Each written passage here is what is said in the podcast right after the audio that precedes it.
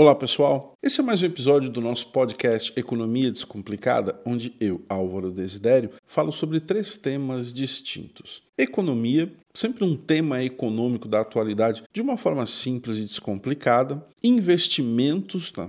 Temas de investimentos aplicados a investidores institucionais, mas que também podem ser aplicados ou uh, aproveitados por pessoas físicas. E por fim, faço alguma recomendação de leitura. Pois um livro que eu tenha lido na última semana, na última década, tanto faz. Desde que eu julgue que o conteúdo seja interessante para a audiência deste podcast. É, desde 2021, os três capítulos são apresentados de forma distinta. Você pode entrar no seu agregador preferido e ouvi-los em sequência ou ouvir de acordo com o seu interesse. Mas todos eles fazem parte do podcast Economia Descomplicada. Sejam bem-vindos.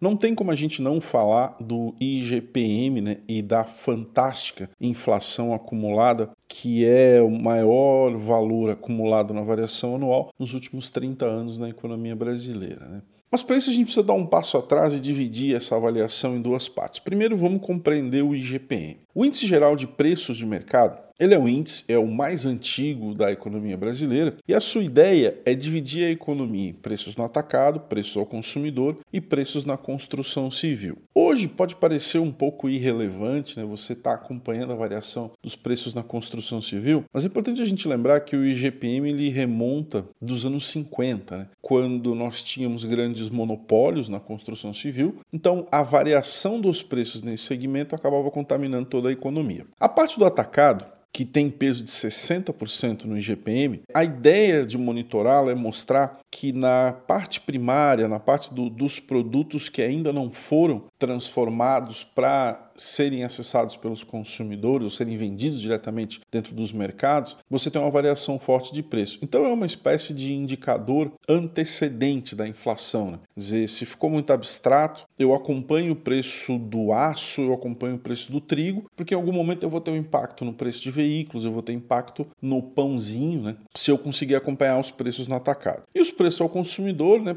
porque a gente também precisa ter algum acompanhamento sobre o quanto os preços estão chegando na ponta, né, diretamente lá nos consumidores. Preços no atacado representam 60%, preço ao consumidor 30% e os preços na construção civil 10%. Bom, e o que está acontecendo com o IGPM? Nesse exato momento, o IGPM de maio assinalou uma variação de 4,10%, né? é a maior variação para o mês de maio nos últimos 25 anos. Ele acumula no ano 14% em 2021, né? É uma acumulação muito elevada, considerando que nós tivemos apenas os primeiros cinco meses do ano. E no ano contra ano, né, ou no acumulado em 12 meses, ele acumula variação de incríveis 37%, né? 37,04% para ser mais exato, né? Variação que a gente não via aí desde os anos 80, desde os anos 70, quando a inflação era um processo totalmente descontrolado e fora de qualquer padrão de razoabilidade no Brasil.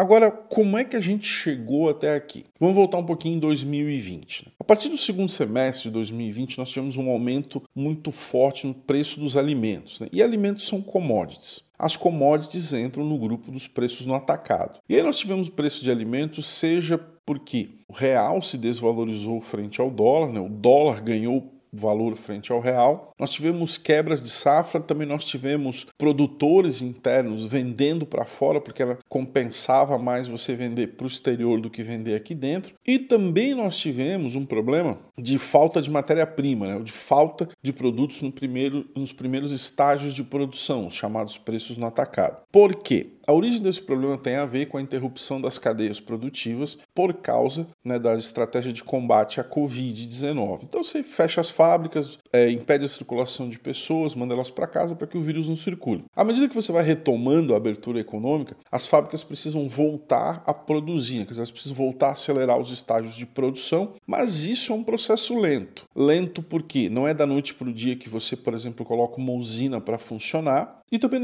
da noite para o dia que quem toma a decisão de colocar essa usina para funcionar vai escolher que ela funcione no nível máximo, né, ocupando totalmente a sua capacidade produtiva. Até porque nós ainda estamos, agora um pouco mais baixo, com o risco de novos fechamentos né, e novas restrições de circulação das pessoas. Então, se você tiver que fechar de novo a usina, a função, a sua fábrica, é pela terceira vez, né, pode ser que desta vez essa empresa não sobreviva. Então, quem toma essas decisões também está muito receoso e colocaram as suas linhas de produção para funcionar pensando melhor, tateando um pouco o novo, novo ambiente, tentando entender né, qual eram os níveis de risco que se você tivesse que fechar novamente. Então, como a gente teve uma redução da oferta de matéria-prima ao mesmo tempo que você tem uma desvalorização do preço das commodities, os preços no atacado foram muito afetados. E a gente tem uma pressão nos índices de preço no atacado desde o ano passado, né, que acumulou uma variação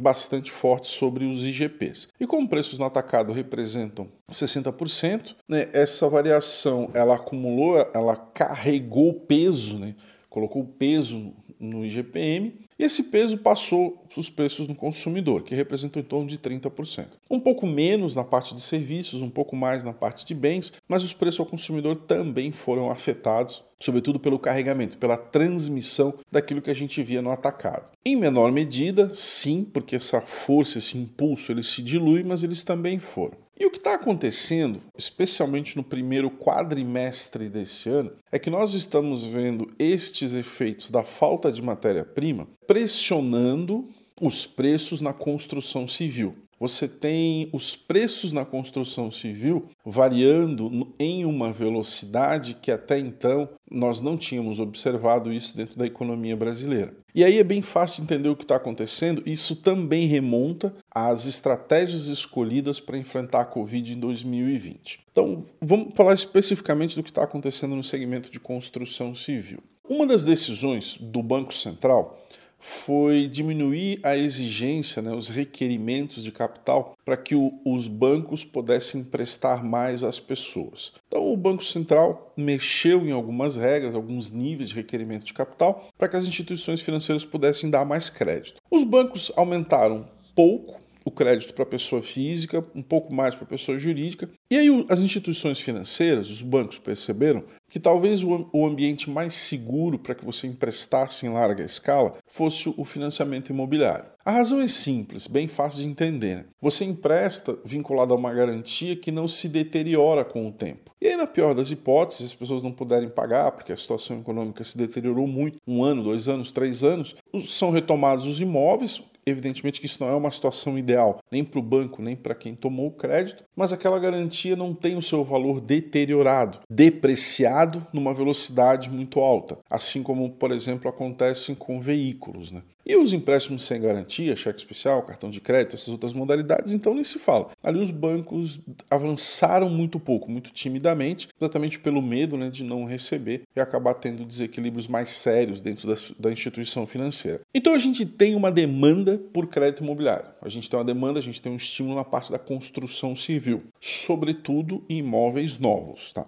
Tem alguma parte na e reformas, e reestruturação e retrofit, mas basicamente a construção de imóveis novos. Então esse segmento ganhou um impulso, ganhou força. Tanto que a gente vê a rúbrica materiais e equipamentos, né, que basicamente expressa a demanda das incorporadoras, das construtoras, rodando num nível elevado dentro dos subitens do índice de custos da construção, né, o INCC. Os outros dois itens, serviço e mão de obra, vinham apresentando uma certa regularidade, mas agora essa pressão basicamente explodiu a panela de pressão. Tem mão de obra, para se ter uma ideia, entre abril e maio, né, mês de maio, ele variou 0,98 pontos percentuais. Quer dizer, nós tivemos uma variação entre março e abril de 0,01 e tivemos uma variação entre abril e maio de 0,99. Para vocês terem uma ideia da magnitude do salto em termos de, do itens de mão de obra. Isso é bem simples, né?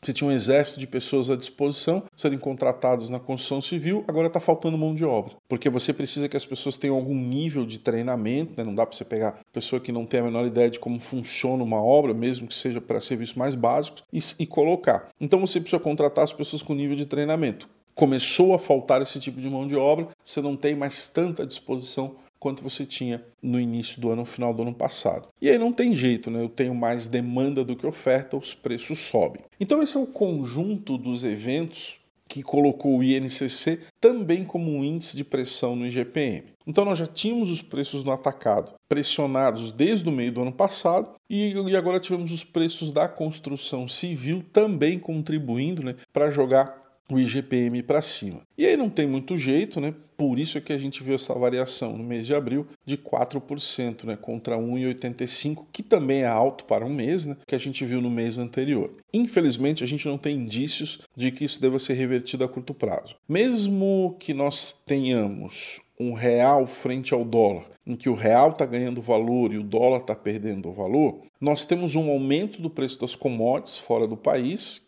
que acabam contaminando, sobretudo minério de ferro, acaba contaminando os preços aqui dentro, mas a gente também está com esse problema de descasamento entre demanda e oferta, especialmente na parte de serviços e mão de obra. Né? E aí materiais e equipamentos dentro do INCC já estavam caros aí há muito tempo. Então, infelizmente, a gente vai ter que lidar com esse GPM elevado. Eu sei que as razões parecem ser técnicas, né? mas infelizmente a gente está falando de oferta e demanda e resultante de problemas que foram originados lá na pandemia. Então não há muito o que fazer com esse choque de oferta né, que está impactando os preços, especialmente no Banco Central subindo a taxa de juros, porque daí o efeito do aumento da Selic ele não tem impacto direto sobre os itens que estão puxando o IGPM. A Selic ela vai ser bem sucedida em suavizar a meta de inflação, mas é através do IPCA, tá? não exatamente do IGPM, infelizmente. Por fim, eu acho que a parte mais importante é lembrar que o IGPM ele está em praticamente todos os contratos de locação imobiliária. Né? É muito comum que se façam contratos atrelados ao IGPM. A economia brasileira é, recém está sinalizando recuperar o que foi perdido no ano passado. Então, mesmo com a revisão de crescimento das instituições financeiras, nas suas projeções do PIB para 2021, em torno de 4% até um pouco mais, o que vai acontecer é que a gente vai recuperar aquilo que a gente perdeu no ano passado, onde a gente teve uma queda de 5,10 no PIB. É uma boa notícia, mas está longe de ser uma economia crescendo, pujante, com renda e com emprego. Então, muito cuidado aí nessa questão dos contratos, eu acho que vale a pena sentar, renegociar, fazer propostas, contrapropostas. Por quê? Você está num ambiente em que, embora a economia esteja se recuperando e nós tenhamos a construção civil nova avançando numa velocidade muito acima do esperado, a parte de construções que já existem, os imóveis comerciais especialmente que já existem, ela não está indo tão bem.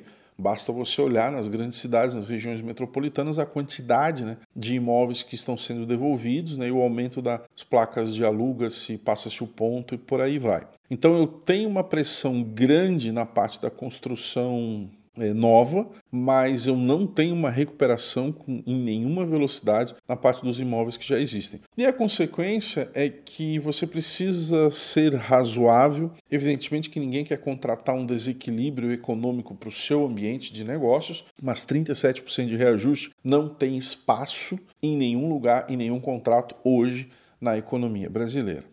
Acho que fica essa dica. Tem que sentar, tem que negociar e se uma das partes, sobretudo a parte que tem mais poder de mercado, entender que deva implementar 100% do reajuste, aí eu acho que vale a pena aproveitar o fato de que você tem uma série de imóveis vazios em praticamente todas as regiões metropolitanas e procurar um outro lugar para instalar a sua atividade econômica, sua empresa, sua atividade comercial. Tá? 37% de reajuste não cabe na economia brasileira nos dias atuais. Música